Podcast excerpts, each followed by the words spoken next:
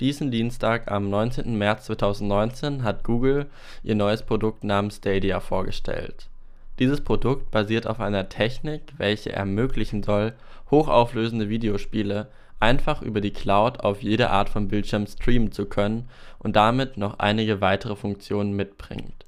Welche das sind, wie und was Stadia alles können soll und wieso Stadia eine Gefahr für die Gaming-Industrie werden kann, erkläre ich dir in dieser Folge des Up-to-Date Podcasts. Dein Podcast für aktuelle News und Updates aus unserer Technikwelt.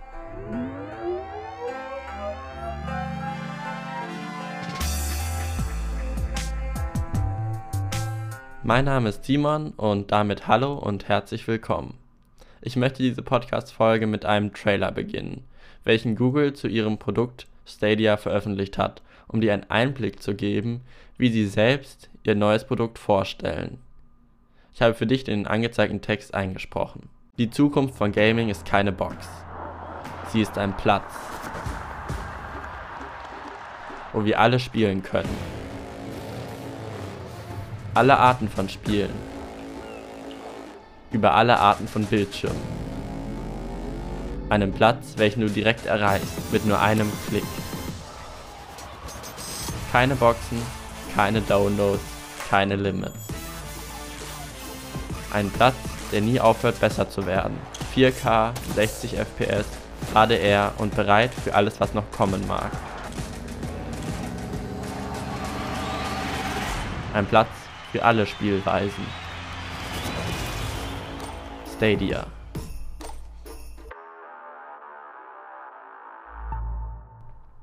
Mit Stadia möchte Google eine Gaming-Plattform kreieren, welche für jeden zugänglich ist. Sie möchten eine Plattform implementieren, welche es dir ermöglicht, alle Videospiele, insbesondere die neuesten und stärksten Titel, direkt über deinen Chrome-Browser, App oder über deinen Chromecast mit einem Controller spielen zu können und sogar zwischen diesen fließend wechseln zu können und direkt dort weiterspielen, wo du aufgehört hast. Doch wie ist sowas überhaupt möglich? Jeder, der schon einmal ein aktuelles Videospiel gespielt hat, weiß, dass für das Spielen solcher Spiele in hoher Qualität leistungsstarke Computer oder Videokonsolen notwendig sind. Genau davon will Google weg und greift auf eine relativ neue Methode zurück, nämlich das Cloud Gaming. Schon seit einigen Monaten ist Cloud Gaming im Gespräch und es war zu erwarten, dass Google in dieses Geschäft früher oder später einsteigen wird. Doch um das zu verstehen, müssen wir erst einmal klären, was Cloud Gaming ist und wie es allgemein funktioniert. Das Grundprinzip von Cloud Gaming bzw. Cloud Computern ist, nicht mehr einen Computer zu Hause materiell stehen zu haben, sondern über das Internet auf einen Computer zugreifen zu können.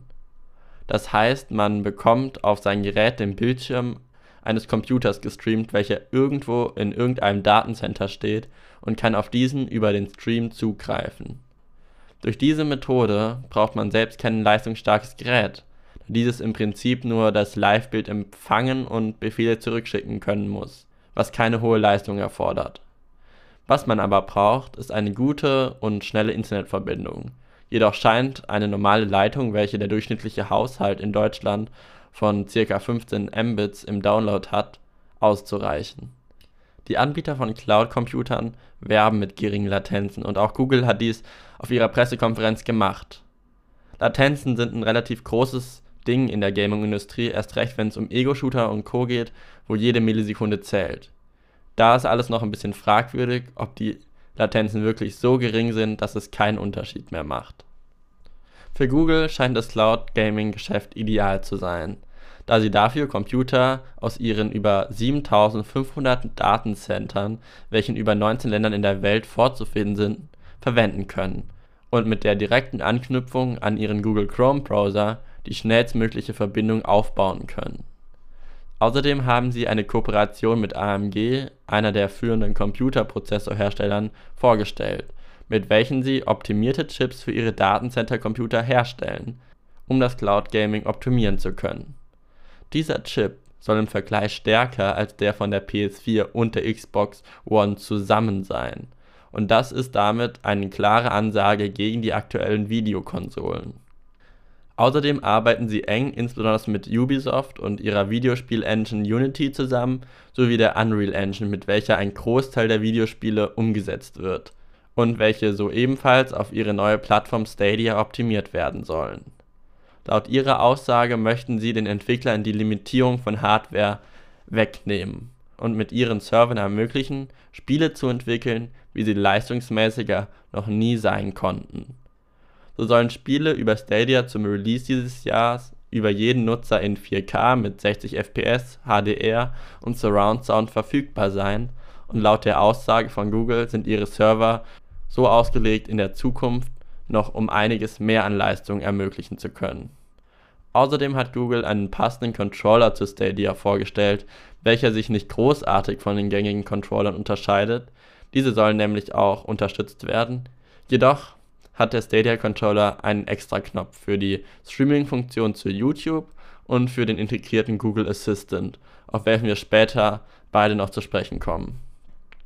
Außerdem muss man sagen, dass lästige Downloads, Updates und Co. komplett der Vergangenheit angehören würden und du einen zentralen Ort hättest für einige deiner Spiele, wahrscheinlich vergleichbar mit Steam, Origin oder Uplay momentan.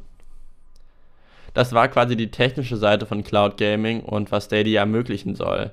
Doch neben dieser bringen sie für den Nutzer noch einige andere interessante Funktionen mit sich. So sind große Multiplayer-Spiele mit tausenden Spielern in einer einzigen Welt vorstellbar. Oder das gemeinsame Spielen mit vielen Freunden über eine Stadia-Verbindung ist machbar und bringt viele neue Möglichkeiten im Bereich der Interaktion zwischen Spielern mit sich.